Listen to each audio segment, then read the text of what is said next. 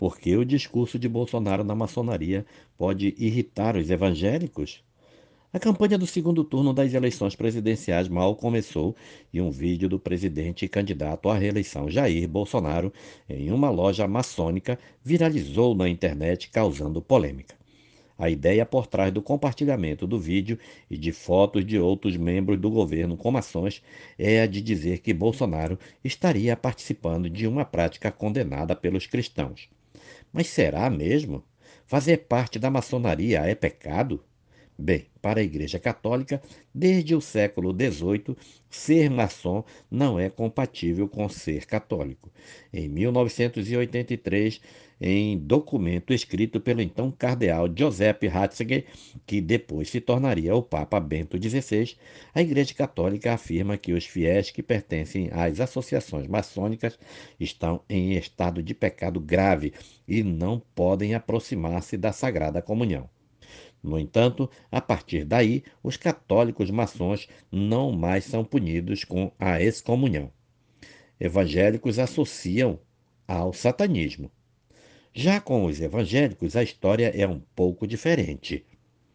Segundo Gerson Leite de Moraes, doutor em Ciências da Religião pela PUC São Paulo e professor do Mackenzie, protestantes e maçonaria já foram muito próximos no Brasil.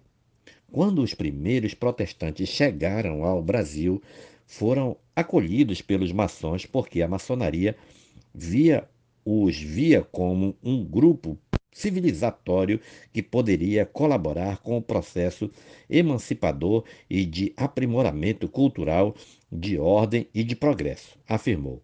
Isso significa que muitos protestantes e pastores eram membros de lojas maçônicas no Brasil. Aos poucos, isso foi gerando um problema. Uma das causas do racha na Igreja Presbiteriana do Brasil, que fez surgir a Igreja Presbiteriana Independente, foi a maçonaria. Segundo Moraes, ao longo do século XX, os grupos evangélicos brasileiros incorporaram as críticas católicas. Com isso, associou-se a maçonaria ao satanismo, por exemplo. Os símbolos maçônicos, como a imagem do bode, assim como os rituais e segredos, foram considerados ocultistas. Essa aversão à maçonaria pegou muito no meio pentecostal e fez com que outras igrejas endossassem essa crítica. Os evangélicos veem a maçonaria como parte de um sistema que quer comandar o mundo, disse. Ao fazer parte de uma organização tão secreta e cheia de ritos e símbolos, o maçom estaria impossibilitado de ser cristão. Como diz o pastor Luciano Barreto, da Igreja Batista da Lagoinha, em um vídeo que também viralizou hoje na internet, ser evangélico e maçom é como ser cruzeirense e atleticano ao mesmo tempo.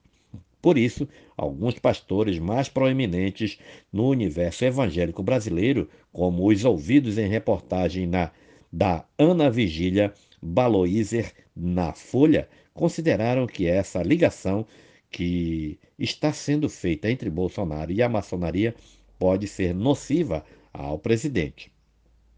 O professor Gerson Moraes concorda. O público evangélico que apoia Bolsonaro não sabia da ligação dele com a maçonaria e claro que isso cai como uma bomba. E isso pode ser um problema muito sério para a campanha, opinou. Hoje, na maioria das igrejas evangélicas, é pecado ser maçom. Mas vale dizer, isso não é uma unanimidade. Algumas denominações ainda estabelecem uma relação de respeito com a maçonaria, ainda que alertem para que seus membros não participem de qualquer organização que negue a fé cristã, é o caso, por exemplo, da Igreja Metodista.